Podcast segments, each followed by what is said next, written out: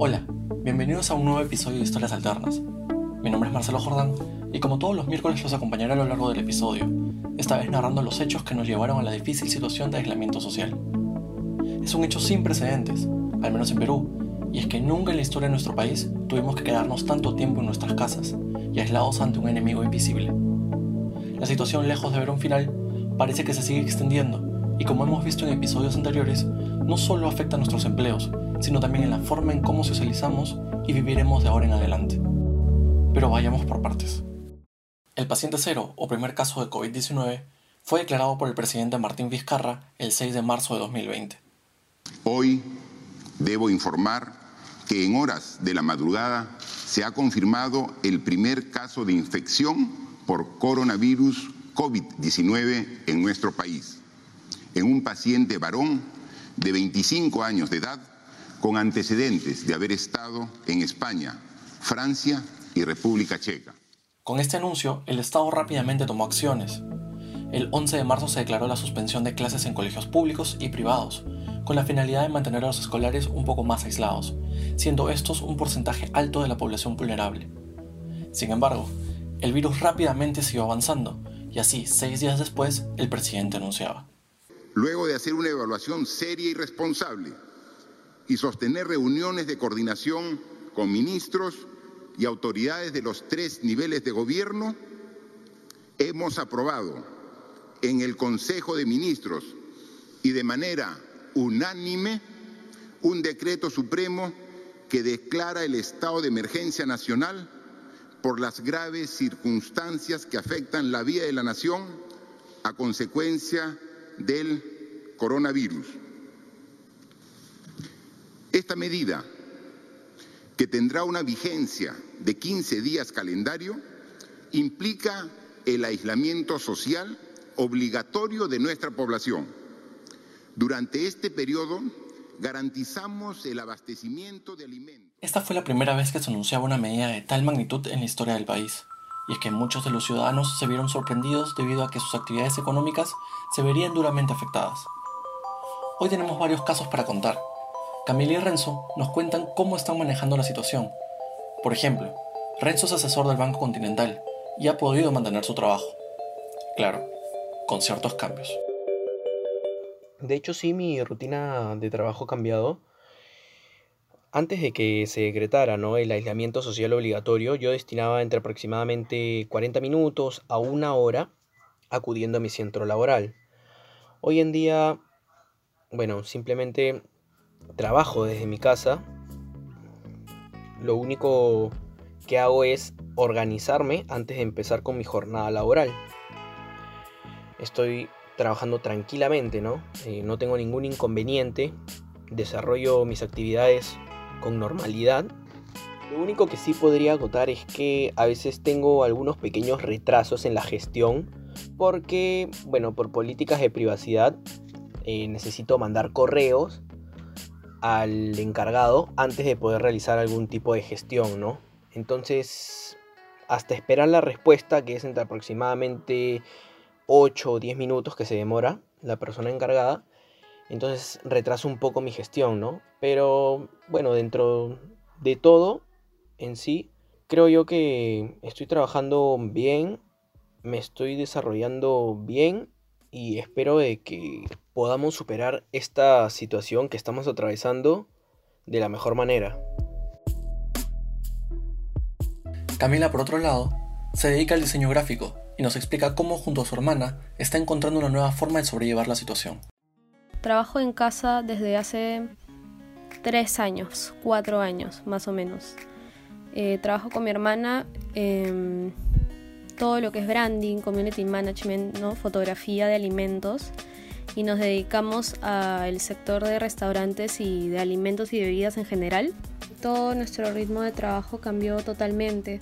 Al principio de la cuarentena tuvimos que pausar varios proyectos de, de branding, varias sesiones de fotos.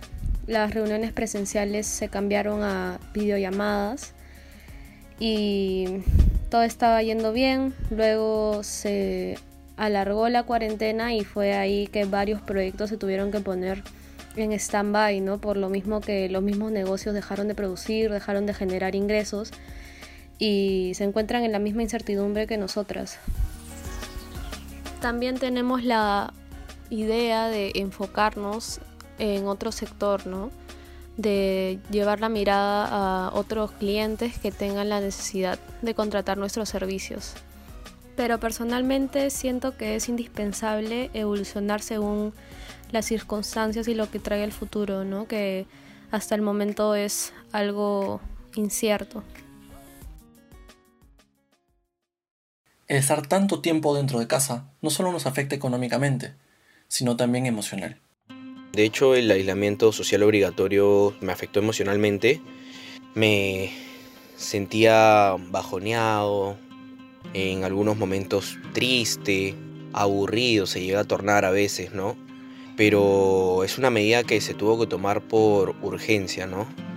Eh, la acato actualmente, no tengo ningún problema, y permanezco en casa, aprovecho, ¿no? Estar en casa para poder disfrutar más con la familia ya que normalmente antes se esperaba, ¿no? Prácticamente hasta el día domingo, que era el, único día que normalmente la familia se juntaba, ¿no? En sí, para poder disfrutar un rato.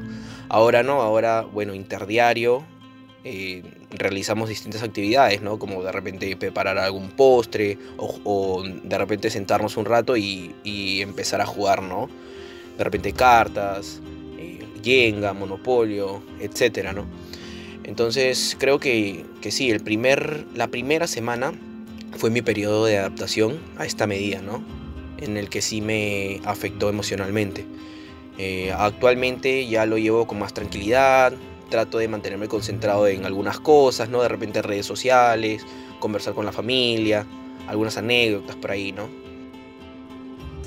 Algo bueno que he sacado de la cuarentena sería que me siento más unida a mi familia, me siento más presente también, porque er, era muy diferente convivir con alguien, pero estar metidas en tus cosas, en tu trabajo, y de la nada todo el mundo para y te das cuenta de que tienes todo este tiempo para, para conocer a la persona, ¿no?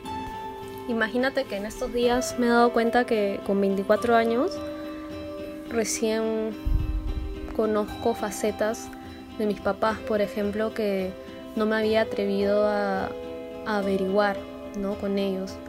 Y me parece loquísimo, me parece chévere. Y también está mi hermana, que es una de mis mejores amigas, tengo una relación maravillosa con ella y definitivamente ha sido para mí un apoyo total en estos tiempos. ¿no?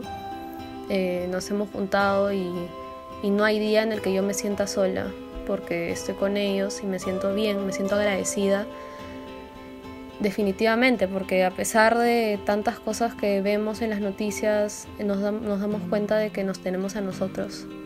Y en momentos como estos, me parece que es lo más importante. La situación es muy similar para Andrés, un amigo chileno que vivió muchos años aquí en Perú, y nos cuenta que la situación del país vecino no es muy distinta a la nuestra.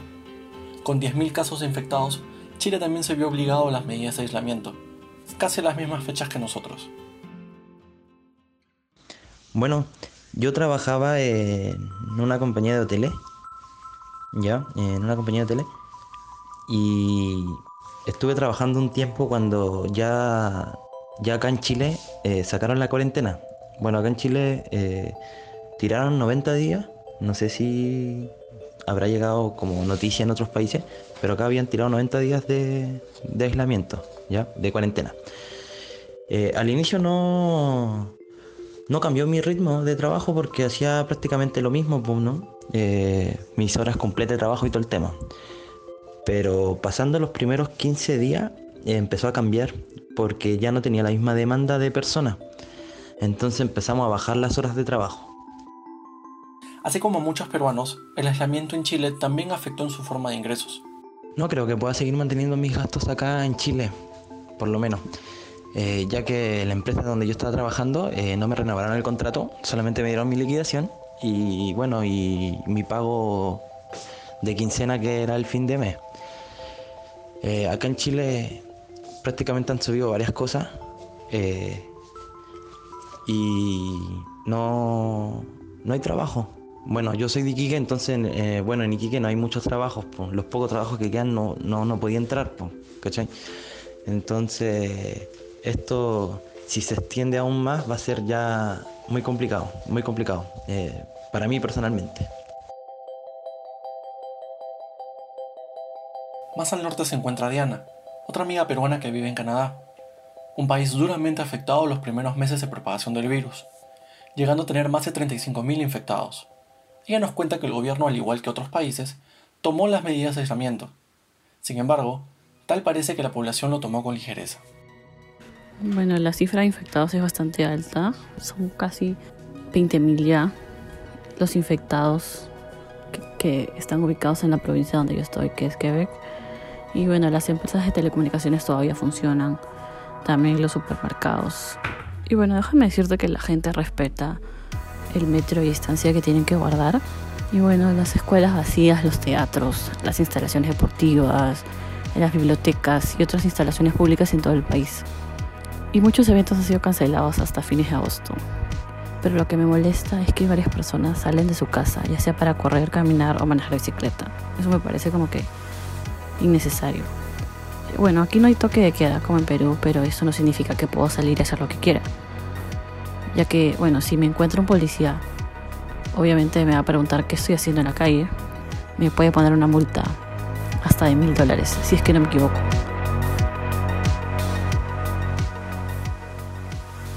A la fecha del 21 de abril de 2020, en la cual se está grabando este programa, el Perú ocupa el puesto 18 en la región sudamericana, con más de 16.000 personas infectadas y casi 500 personas fallecidas debido al contagio del virus. Y es que mientras los esfuerzos por parte de la medicina siguen su rumbo, es deber nuestro seguir con las medidas destinadas por las autoridades. Sería un tiempo récord si logramos encontrar una vacuna que frene el virus, ya que en escenarios anteriores de pandemia, la humanidad ha demorado en encontrar la cura para varias enfermedades.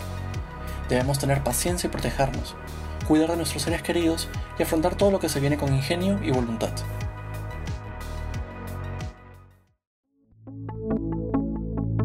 Como siempre, gracias a todos aquellos que se quedaron hasta el final de este episodio. Mi nombre es Marcelo Jordán, pueden seguirme en Instagram como arroba marcelo-jordán y en Twitter como arroba chelo-jordán. Recuerden que subo episodios todos los miércoles de cada semana en las plataformas de Spotify, Evox, Apple Podcast y Anchor. Nos vemos en el siguiente episodio.